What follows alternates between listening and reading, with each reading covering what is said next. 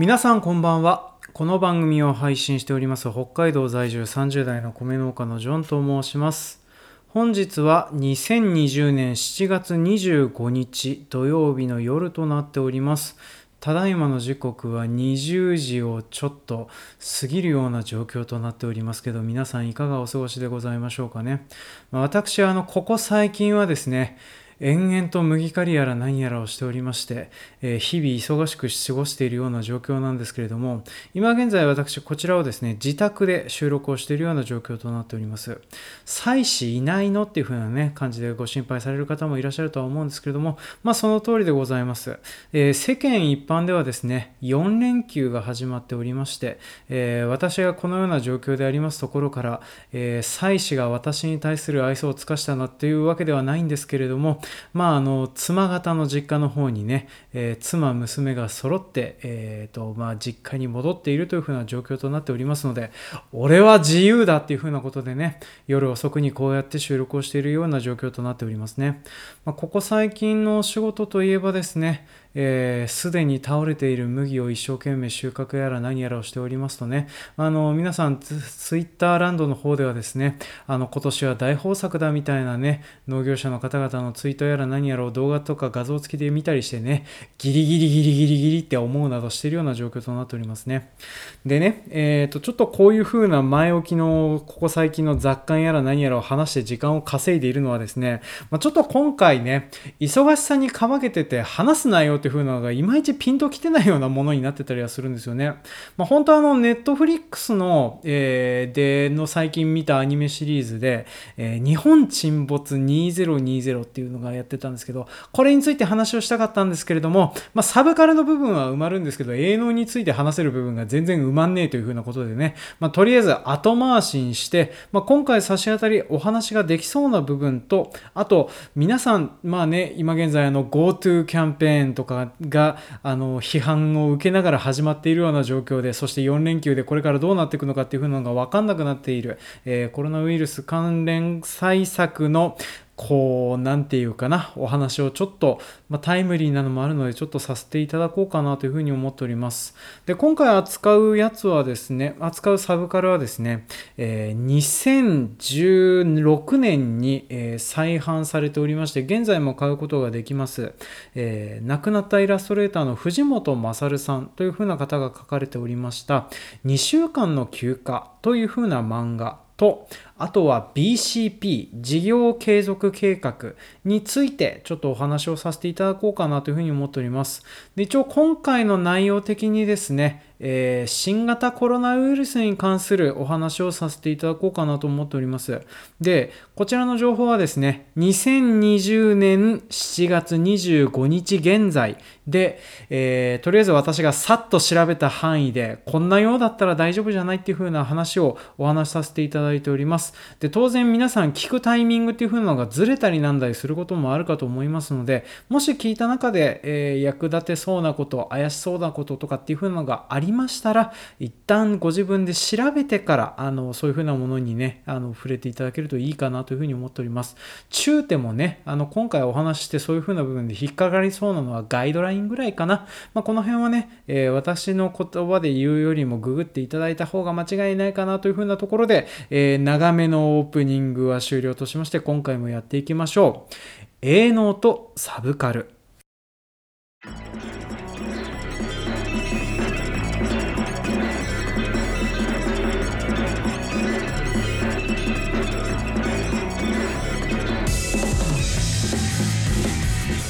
この番組は北海道の中心部札幌市のちょっと東側にある江別市在住のジョンさんが日々の営農と日々摂取しているサブカルについてお話していくオーディオエッセイ番組となっております。未だに配信をしておりましてどこに需要があるのか全然分かっていないことでおなじみの番組だったりはするんですけれどもあれなんですよね。あのこの番組やってて思うんですけれどもコメントをくれるパターンが大体2種類ですね、えー、サブカルについて一切触れずに営農についてのコメントをくださる方もしくは営農について一切触れずにサブカルについてのコメントをくださる方。あのどちらのパターンも嬉しいですね。あの両方についてコメントくださってる方の方は、えー、ごく少数だけいるような状況となっておりますね。はい、でそんなような感じのあのどこに需要があるかあるかいまだに自分でも分かってないような番組なんですけれども、まあ、今回もですねちょっとあの形式に沿った形でやりたいなと思うんですけどちょっとすいません。今回は変則的な形になるかなというふうに思っております。一応今回お話をする順番的にはですね、えー、ここ最近のコロナウイルス関連に関する愚痴とあと、えー、サブカルのご紹介。そして、えー、今回のメインでございます BCP についてちょっとお話をしていこうかなというふうに思っております。ねで、えー、まず長めの愚痴からねちょっと話をさせてもらおうかなというふうに思っておりますえー、まあ、ここ最近はですね、私、あの、7月下旬、冒頭でもお話ししました通り、えー、今現在、麦刈りの大真っ最中でございます。まあ、秋麦をですね、今現在、私、あの、協同組合で、えー、集団で麦刈りをしているような状況となってはいるんです。まあ、明日、明後日手である程度目処がつくかなとは思うんですけれども、まあ明日雨マークがついてたりなんだりするのでね、ちょっと間に合うかどうか自信がないなっていうふうに思いながら今現在収録やら何やらしてるような状況だったりはするんですよね。で、まあ7月はですね、あの、この間からも話しております通り、まあニンニク収穫したり、水土根の防除したり、草取りしたり、あとは水田計判の管理したりとかね、まあそんな感じであの、日々忙しく過ごさせていただいてたりはするんです。で、7月に入ってからなんですけれども、例えば、えー、私が所属しております農協の、えー、生産部会とかっていう風なのが、まあ、とりあえず役員会を、えー、ぼちぼち再開するような形になってきてたりするし、あとあの私が自主的な参加を強要されていることでおなじみの農協青年部という風な団体がございますね。私、今現在、あの支部長という名の何の権限もない中間管理職をさせられていることでおなじみの団体でございますね。でそちらの団体の方でですね、まあ、それぞれ、あのまあ、懇親会そろそろいいよねっていう風なことで、まあ、懇親会が再開されるというふうな状況になってたりします。でね、最初にあの私のポジションをお話しさせていただきますと、えー、今現在こういうふうなコロナウイルス感染拡大に防止に関する自粛、なんとなくムード的にもういいじゃんっていうふうなね、雰囲気になってる方も結構いらっしゃるんじゃないかなっていうふうに思っております。まあ、ただ、私自身はですね、例えばそういうふうな役員さんをあの生産部会で役員会、役員さんをしておりましたり、あとは気づけばなぜか会社の役員にもなってしまったり、あとは青年部というその農業青年のね、団体をの一部を預かる身というか中間管理職と身としてはですね、やっぱりあの、なんていうの、おっさんのお楽しみをで追うにはそのリスク多くねえかっていうふうなことをね、思ってしまうような立場だったりします。で、できることだったら全部中止にしたり、全部ボイコットしたりしたいなと思って、まあ、可能な限りそういうふうなのはやってたりはするんですけれどもね、まあ、あの、PayPay の役員で先輩に言われてちょっと断りきれない飲み会とか、あとは、えー、後輩が勝手にやらかした懇親会とかね、まあ、そういう風なので、ちょっと怒りをふつふつと溜めてるような状況となってたりはするんですよね。で、一応、あの、うちの農協ではですね、まあ、6月上旬の段階で、縁石に関する考え方っていう風なアナウンスをですね、全組合員に流してたりするんですよね。まあ、その組合員に流したアナウンスというのがですね、まあ、とりあえず、えー、この農協では、えーと、とりあえずこの飲み会を開くのはノーではございません。やっていけないというわけではございません。ただし、必ず3密対 ,3 密対策は取ってしかるべきだし、えー、消毒をしたりなんだりするのももちろん、あとは、えー、体調が悪い人が含まれていないように検温やら何やらを実施してくださいねって。で、その上で実施ができるようであれば、実施していただいても構いませんっていう風なね、文言を書かれてたりするんです。でね、解釈の余地があるな、これっていう風なのがありまして、まあ、それであの、最初にね、6月の段階ではですね、私、あの、その所属してしている同農協の、えー、事務局からですね、まあ、とりあえず6月の段階では青年部の飲み会とか一切禁止にした方がいいんじゃないですかっていうふうな話もさせてもが出て、まあ、そのようにさせてもらいましたと。で、生産部会の方でもですね、皆さんは警戒してか、とりあえず誰も一番手になりたくなかったっていうふうなのがあるので、まあ、とりあえず6月の段階は平和に過ぎましたと。で、7月に入ってからなんですけれども、まあ、なんていうかな、私のあの、後輩ののせ、えー、と、農業青年の、というか、もといやからからですね、えっ、ー、と、おい、懇親会ができないとはどういうことだ農協は懇親会 OK っつってるじゃねえかっていうふうなことでね、えー、言われてたりするわけなんです。で、まあ、農協からの方でね、おのお達しとしては、まあ、そんなような形でやってるんですけども、言っちゃなんだけれども、結局のところ、あの、その、なんていうかな、ある程度人数のいる集団だと、3密回避はできないし、あとはあの、その、やからが大好きな、えー、ナイトクラブ、えー、ほら、今現在もね、すすきので、あの、接待を伴う飲食店でコロナウイルスのクラスターが発生してえらいことになってるみたいなことを言われてたりするわけじゃないですか。だから、そういう風なところに勝手に行くような奴らがうようよしてるような中で一次会で野放しするわけにはいかないよねっていう風なことを思っておりまして、まあそんなのできねえよっていう風な話はあったんですけれども、まあ、ただ、やっぱりあの、いろんなところところからこういう風な話が出てきたり、あとはですね、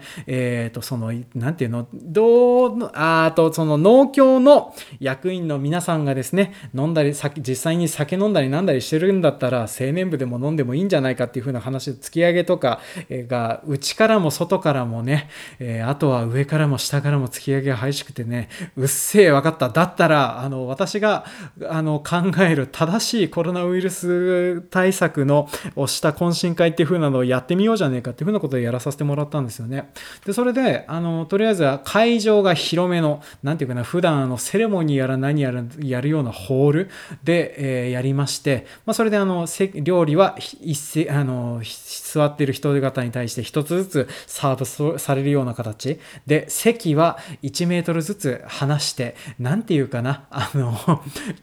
貴族のあのテーブルパーティーかなんかなのっていう風な感じの雰囲気にさせてもらって、まあ、それであの、まあ、距離も離して席は動かないようにしてそれであの飲み会やら何やらっていう風なのをやらせてもらったんですよね。で、まあ当然あのナイトクラブやら何やらに行こうとする人方もいたりはすると思うので、えー、その辺は止めるためにね、一次会で終わりですっていうふうなことを明言して、まあそれであの実施をさせていただいたら、案の定盛り上がらなくてね、まあつまんないよねっていう。で、まあこんな形でやるんだったら、まあやってもいいけど、やらないよねってていうふうな意味合いでね、やったんですけれども、えー、それをやった後ですね、まあ、あのそういう上部組織というか私がそういうふうな管轄するところでこんなような飲み会をやりましたから、まあ、株組織も同じようにやりましょうというふうなところでね、やったところですね、株組織がですね、勝手に30人規模の懇親会を開いた上に、その3分の2ぐらいを引き連れて2次会でナイトクラブに行くというね、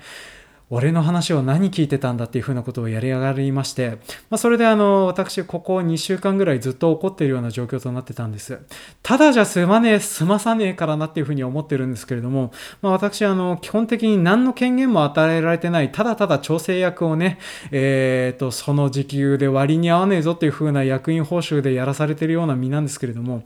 ちょっと取りうる手段がどういうふうなのがあるかっていうふうなことを今現在検討してるんですけどもね、あの、懇親会を全部却下にするような方法っていうふうなのがなかなか見つからずにつらみがあるよっていうふうなところで愚痴の部分は終わりかなというふうに思っております。でね、あの、その人方にも話したし、皆さんにも話してたりはすることなんですけれどね、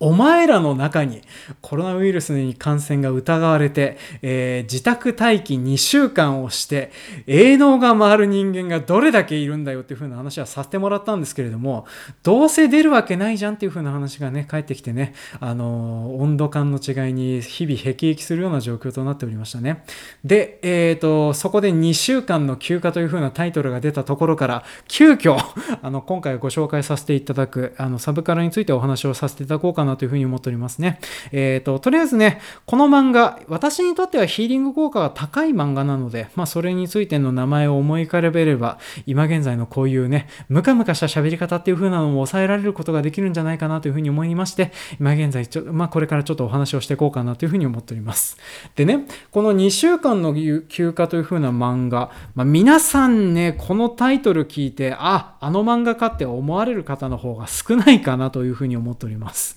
で、作者がですね、藤本勝さん。皆さん、今回のお話、えー、BCP というふうな、あの、事業継続計画の話と、あと、藤本勝さんというふうなイラストレーターの方のお名前だけはちょっと覚えて書いていただけたらなというふうに思っております。で、この方はですね、もともとフリーのイラストレーターの方でございます。で、一番最初に代表作としてですね、えー、キネマへ招き、えー、今現在のタイトルはダンスが済んだ。というね、全編解文で構成されている絵物語を作っている方だったりはするんですよね。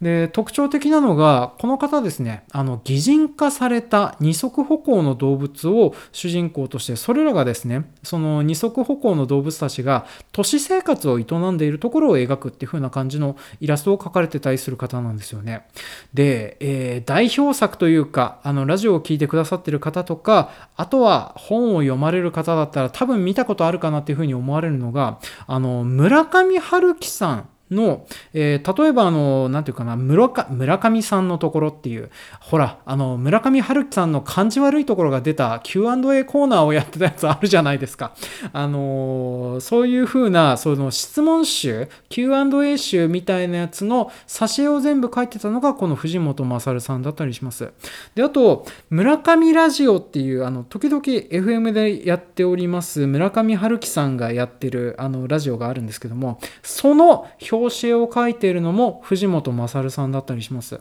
まあ、あとは、俳人のほくら、えっ、ー、と、穂村博さん。穂村博さんのエッセイ集であるニョニョニョッキとか、まあそういう風なイラストとかも描かれてたりしますのでね、あの、もしかしたら見たことあるかなっていう風な感じになったりしますね。で、今回ちょっと紹介するこの2週間の休暇という漫画はですね、この藤本勝さんが書かれた数少ない長編漫画だったりはするんですよね。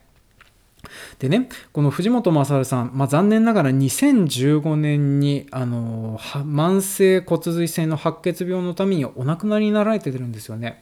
で、本当だったらもっと漫画を読みたいかなというふうに思うような方だったんですけれども、まあ、とりあえず代表作としてそのダンスが済んだ、それと、えっ、ー、と、もう、もうこっちももう一回どっかで紹介したいなと思ってる夢見心地という風な、あの、夢の中のディストピア社会を描いているとっても面白い漫画があるのと、まあ、それであの今回お話をする2週間の休暇という風な漫画がございますと。でね、この2週間という風な、2週間の休暇という風な漫画なんですけれども、あらすじをさらっとご紹介をさせていただきますとね、主人公になるのはひなこさんという、えー、20代後半ぐらいとおぼしき妙齢の女性となっております。この方がある朝、えー、アパートの一室で目が覚めるとですね、あのー、なんていうかな、記憶がまっさらなような状態になっていたんですよね。ただ、自分が何をしていたか、どこで何をしていたのか、そしてどうしてこの部屋で起きたのかっていうふうなことはわからないながらもですね、まあ、とりあえず外に出て、えー、外の中で、あの、例えばコロッケを買うとか、あとは、あの、なんていうかな、街を散策してみるとか、古本屋さんに行ってみるとか、そんなような感じでですね、えっ、ー、と、なんか穏やかな日常を過ごすというふうな漫画になってたりはするんですよね。で、ひなこさんがいる世界なんですけれども、ひなこさん本人はですね、あの人間の姿で描かれているんですけれども、登場するひなこさん以外のキャラクターはですね、二足歩行をする飛べない鳥として描かれるんですよね。ただ、あの、言葉としては、あの、なんていうかな、言葉は当然日本語で通じて、普通にあの、鳥がですね、コロッケを焼いたり、えっ、ー、と、化石の発掘をしたりとか、まあ、そんなようなことをしているような漫画だったりはするんですよね。で、物語のお筋としては、このひなこさんがどうして記憶を失ってしまったのか、そしてどうしてひなこさんは鳥しかいないような世界で一人だけ人間なのか、なんでこんなところにいるのかっていうふうなところを、ひなこさんが2週間の休暇というふうなタイトルがついているのと お分かりの通りですね、本当に、あの、なんていうかな、何にもない場所で何にもなく過ごすっていう風なことをやる漫画だったりはするんですよね。だからあの、こういう風な設定の中でさ、あの、こういう風な状況になったとしたら、例えば皆さんだったら自分の記憶を探すためにいろいろ調べたりとか、あとはあの、どうして鳥しかいないのか、どうして自分だけ人間なのかとかっていう風なことを探ろうと思うじゃないですか。ただ、ひなこさんがこの世界でやることはといえばですね、まず最初にフライパン、えー、それこそ鉄フライパンですね。鉄フライパンについたサビをですね、熱してガリガリ取る。あと、コロッケを作る。えー、焼きナスを網で焼く。とか、あとはですね、あの、フリーペーパーをやっている、えっ、ー、と、鳥がいるんですけども、まあ、その鳥がやっているフリーペーパーのお仕事を手伝ってみたりとか、そういうふうなことをボランティアでやる、レモネードを作って飲んでみるとか、まあ、そんな感じでですね、本当に時間がないとできないようなことをやるんですよね。で、私はあの、この漫画、本当に繰り返し読んでるんですけれども、まあ飽きなかったりとか、あと特にね、こういう忙しい時期にこの漫画を読むとですね、私もあの、ひなこさんと一緒になって少し休めたるような気分になったりするような漫画なんですよね。でね、この漫画自体はですね、一応、まあタイトルの通り、まあ、ひなこさんが2週間お休みをいただいて、そして、まあいろいろあって、そのお休みを終えていくという風な漫画なんですけれども、まあ実際にね、この2週間、やっぱりあの、ここ最近ね、コロナウイルス関係の話で聞くとね、2週間って聞くと、やっぱりあの、なんていうの、隔離される時間っていう風な期間にね、思えてしまうのがちょっとあれだなと思いつつ、まあ私のヒーリング効果自体は薄れているんですけども、まあ未見の方はですね、ぜひ買っていただけると間違いないかなという風に思っておりますね。で、ここから先、ちょっともう一回、営農の方にちょっと話を持たさせていただこうかなというふうに思っております。はい。で、こっからですね、ようやっと営農に関わるお時間となっております。残り10分ぐらいでね、ちょっとこの BCP とか、あと、まあ、コロナウイルスにうっかりかかっちゃった場合、あの、農我々農業者はどんなことしたらいいのかっていうふうなことについてお話をさせてもらおうかなというふうに思っております。まあ、こっからはね、用語の紹介とかそういうふうな話になるかなとは思うんですけれども、まあ、差し当たり、あの、さらっと、あの、これを用意しとくといいよっていうふうに言葉で、まあ、皆さんちょっと今回覚えておいてくださいねっていうふうな単語の一つ、えー、BCP、すべてアルファベットで、えー、BCP と呼びます。で、一応こちらはですね、事業継続計画の略ですね。これもともとあの BCP はですね、ビジネスコンティニューティプランというふうに言われておりまして、まあそのまま事業継続計画でございますね。どんな計画かと言いますと、企業が自然災害、大火災、テロ攻撃などの緊急事態に遭遇した場合において、事業資産の損害を最小限に留めつつ、中核となる事業の継続、あるいは早期復旧を可能とするために、平常時に行うべき活動や緊急時における事業継続のための方法、手段などを取り決めておく計画のことでございます。でね、これあの、要は、今回のようなコロナウイルスのこともそうですけれども、うっかり天災が起こっちゃった場合、台風被害が起こった場合、水害が起こった場合、どうしたらいいのかなっていうふうなことを、えー、特にそういうふうなことが起こる前から用意しておくといいよねっていうふうな計画だったりはするんですよね。まあ、だから、例えばあの、どこに避難する避難するときは、最小限どれを守ればいいか、どのものを持ち出せばいいかとかって、そういうふうなものを決めておいたりするんですよね。まあ、とは、えー、これが畜産とかの場合でしたら、あの、それこそあの、インフルとか、あの、肯定液的なあの病気が流行っちゃった場合はどうしようかっていうふうなこと。例えばあの、販売先に誤り、誤りに行く順番、まあ、この辺も大事だったりするし、あとはあの、なんていうかな、その被害を食いとどめるための手法とか、そういう風なものをあらかじめ決めておくといいよねっていう風なものだったりはするんですよね。で一応この農業版の BCP に対してあの策定した方がいいんじゃないっていう風なことをですね、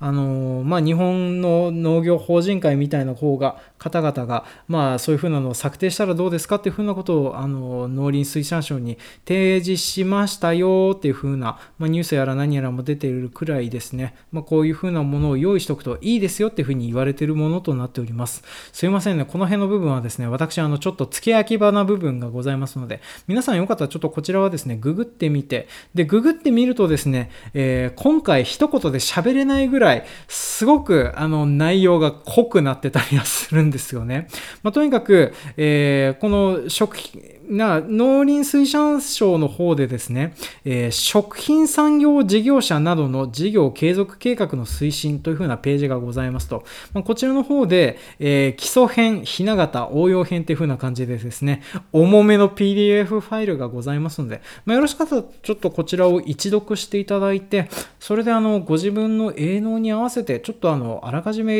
そういうふうなのを用意しておくといいかなっていうふうなのをね、思ったりしております。まあ、ここ最近というかね、まあ、我々の業界、天才はスナック感覚でやってきますのでね、まあ、そういう風な場合にどうしたらいいかっていう風なことを、えー、ちょそういう風な状況になった時にあたふたして決めるのではなく、多少農繁期から過ぎた農閑期の時に決めておくといいよっていう風なことでね、皆さんちょっと頭の片隅に置いておくといいかなという風に思っております。ちなみに弊社はですね、ふわっとその辺のことを決めてるような状況にはなっておりますね。まあ何分ね、この BCP やら何やらを意識するようになったのが今年からになっておりますので、のでね、本格的に考えるのは今年の冬かななんて思っておりますね。まあ、それまでに大変なことが起こらなければいいなというふうに思っておりますね。そして、目下、今現在気になることで同じものですね、えー、うっかり農業性、農業関係者が新型コロナウイルス感染者が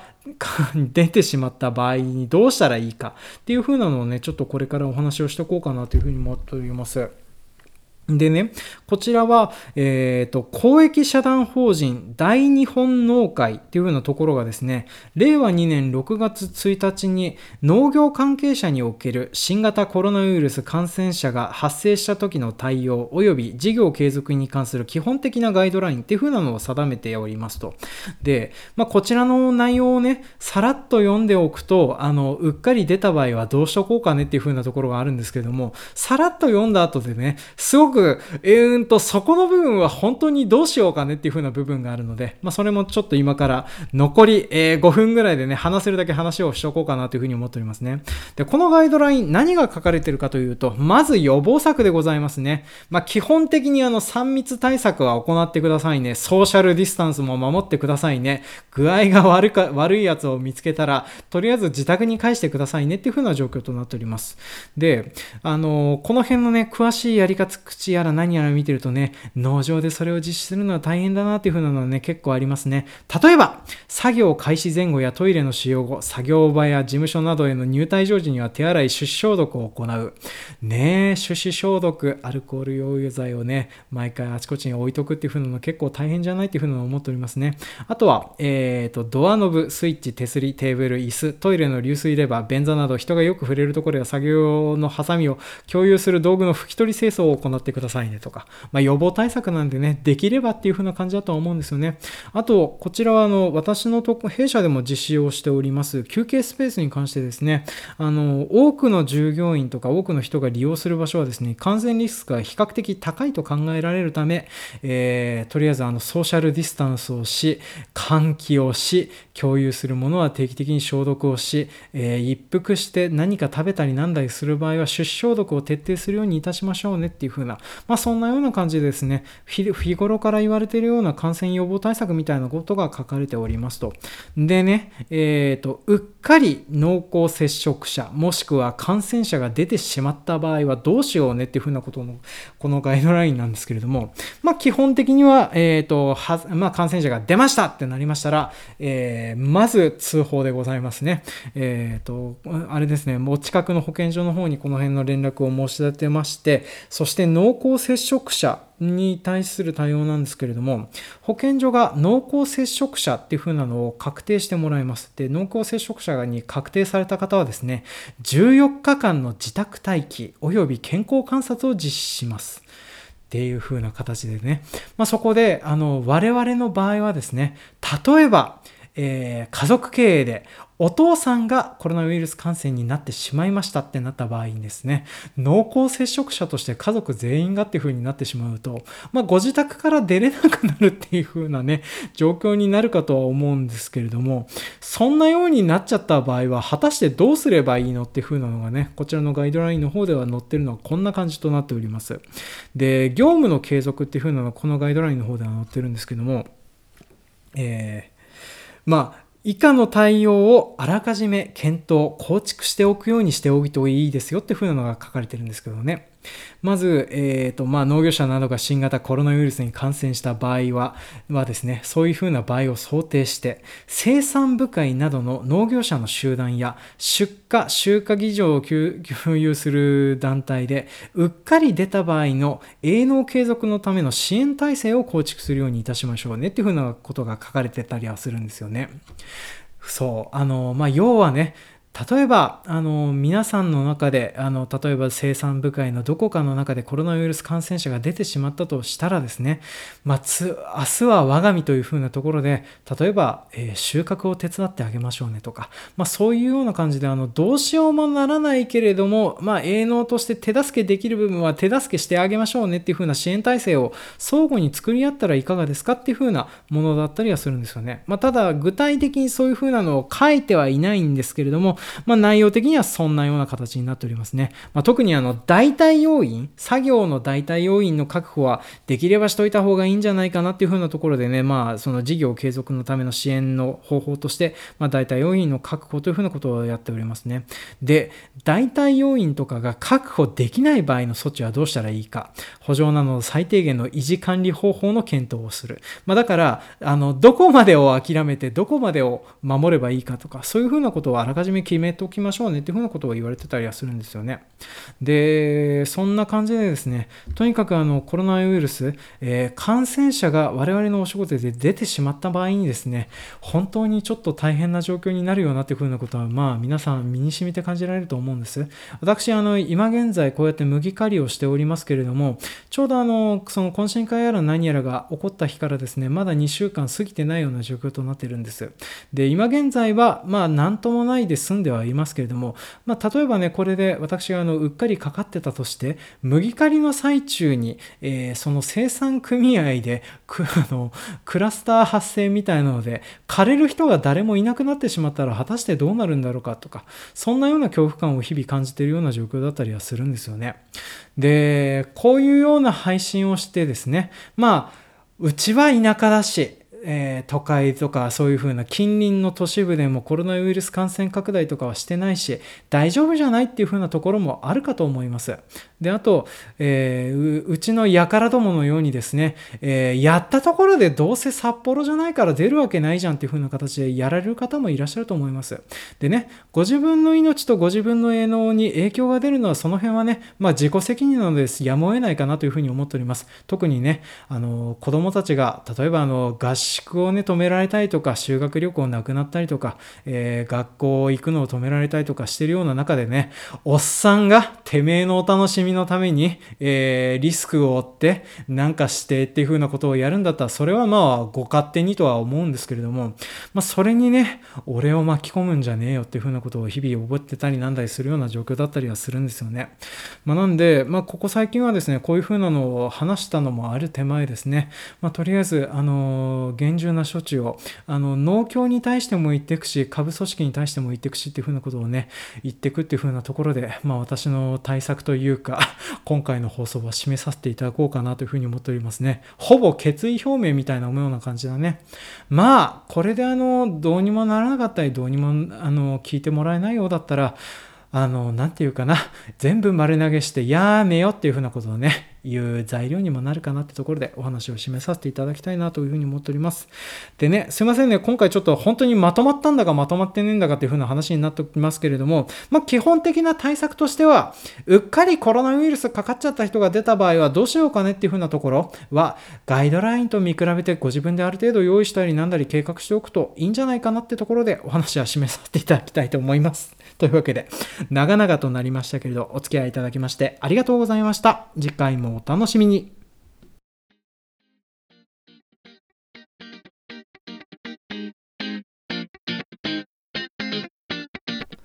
はい。今回も長々とお聞きくださいまして、誠にありがとうございます。当番組への感想コメントは、Twitter ハッシュタグ、営農の A にサブカルのサブと書いて、A サブと書いてお寄せくださいますようお願いいたします。でね、えっ、ー、と、お便り届いておりますのでご紹介させていただきます。えっ、と、ツイッターのアカウントネーム、まやさん。えー、と、ありがとうございます。小島城のパーソナリティの方でございますね。えー、まあ、この間、あの、ツイッター、ツイッターキャスティングの方でもちょっとお世話になりました。ありがとうございます。で、コメントをいただいておりますので、ご紹介したい、させていただきます。いやちって商売でもある気がする。近所に何をやってもうまくいかない場所があり、レストラン、学習塾、スーパーなどなど次々と入れ替わる。駅のすぐ近くだけにとても気になりますっていう風な感じでね、コメントいただいております。ありがとうございます。すいません、なんかカミカミになってしまいましてね。あの、いやちね、あの、商売でもよくあるでしょうね。なんか長続きしないお店とかっていう風なのね、空きテナントみたいの結構ありますよね。まあ、江別市内でも結構そういう風なものがありましてね、まあ、あの、なんていうかな、変な業態がいつくお店みたいのがありますね。まあ、例えば、10割そばとジンギスカンの店っていう風なのがあったんですけれども、どっちも特徴を殺してるじゃねえかっていう風な飲食店あってね、まあ1年ぐらいあってね、すごく気になってたんだけど、結局行くこともなく、まあ、その後に入ってるのが、えー、紅茶とステーキを出す店になっててね、まあその紅茶とステーキを出すお店はですね、今現在コロナウイルスの影響で、あのー、ずっと休業してるような状況になっておりますね。まあそんな感じで確かにあの、まあ部屋だけじゃなく、こういう風なテナントに関しても、いつかないとか長続きしないような場所とかっていうのはあったりしますね。で、農地でもこの辺のことって結構あるかなというふうに思っております。で、これはね、あの、イアチ現象とかで説明したようなね、微生物の問題っていうよりは完璧に土地の問題だったりするんですよね。何をやっても乾きづらいとか、何をやっても地下水が染み上がってくるとか、何をやってもどんどんどんどんコロイド現象が起きて下に沈下していくとか、まあそんなような感じでね、なかなかうまくいかない場所っていうのは確かに存在するかなというふうに思っておりますね。で、あとあの、あれなんですかね、威圧的な部分で理解してしてたらいいのかなとは思うんですけれども、よく事故物件とかってその後に住んだ人が何もなければ事故物件だっていう風な告知義務ないよっていう風な話言われるじゃないですか。あれって、なんな、なんかこう、あれかな、水田と同じで誰か一つ入ったから大丈夫じゃないっていう風な認識だったりするんですかね。まあ、そんな感じでその、威圧みたいになってる飲食店さんもね、どこか安住の、えっ、ー、と、テナントみたいなのができるようになればいいのかなと思うんですけどね。まあ、最終的にね、こういう風なところって次々に入れ替わって結局テナントが入ることになって、ただ空白となって終わっていくっていう風なことがいつものパターンかなとは思うんですけどね。まあ、そんな感じで、あの、こういう風にいただいたコメントありましたら、えー、いたずらに営農とつなげたり、つなげなかったりしてご紹介させていただきますので、もしよろしかったらコメントいただきますようお願いいたします。で、あとはですね、えっ、ー、と、まあ、番組冒頭でも話しております通り、まあ、なかなかね、あの、本アカウントの方で全然 Apple Podcast ャストでの審査が通らないのでね、うーんと、まあ、どうしようかなっていうふうなことを今現在悩んでるような状況になっております。どうしたらいいでしょうね。あの、まあ、ちょっとしばらくちょっとこの、まあ、ノーコロの方を乗っ取るような形、まあ、最悪シーズンで分ければわかるじゃんっていうふうなところでね、言えるかなとは思うんですけどね、まあ、ノーコロの番組もう一回来たいよってなった時にちょっとあの探しづらくなってしまうのがちょっと申し訳ないなとは思うんですけどね、まあ、その辺でちょっとどうするしたもんかっていうのは、まあ、これからも考えていこうかなとというふうに思っております。で、あとね、私のここ最近の営農状況ではですね、まあ、8月入ったら春巻き麦の収穫が始まって、そして私の大嫌いなトウモロコシ収穫が始まるような状況となっておりますね。ほんと、どうなるのかしらねってところでね、あの、まあ、忙しい日々が続くような状況にはなっておりますけど、なんとか生きてやっていければなっていうふうに思っております。で、あと、扱うサブカルなんですけれども、意外とね、予告して、あとと営農に紐付けて話すのが難しかったりはしますので、急遽予告したりなんだりしてるのと、内容が異なるってことは結構頻発するかなとは思います。で、あと、なるべく毎週水曜日に、えーと、配信したいなとは思ってはおりますので、もしコメントありましたら、ちょっとあの、水曜日に間に合うように送っていただけるとまず間違いなく 読めるかなっていうふうに思っておりますので、よろしかったらコメントなど寄せくださいますようお願いいたします。あと、そうだ、お知らせというか、一点お礼でございますね。あのー、あれです。いつもコメントくださるトリフィドさんよりですね、えっ、ー、と、私のあの、営農とサブカルで公開しております欲しいものリストの中から1冊本送っていただきました。ありがとうございます。一応ツイッターの方ではさらっとね、お礼の方はさせていただいてたんですけど、一応番組中の方でも、えー、ありがたく読ませていただいておりますよっていう風なのだけね、報告させております。ただですね、8月中というか、この繁忙期の最中はですね、文字が頭を滑っていくんです。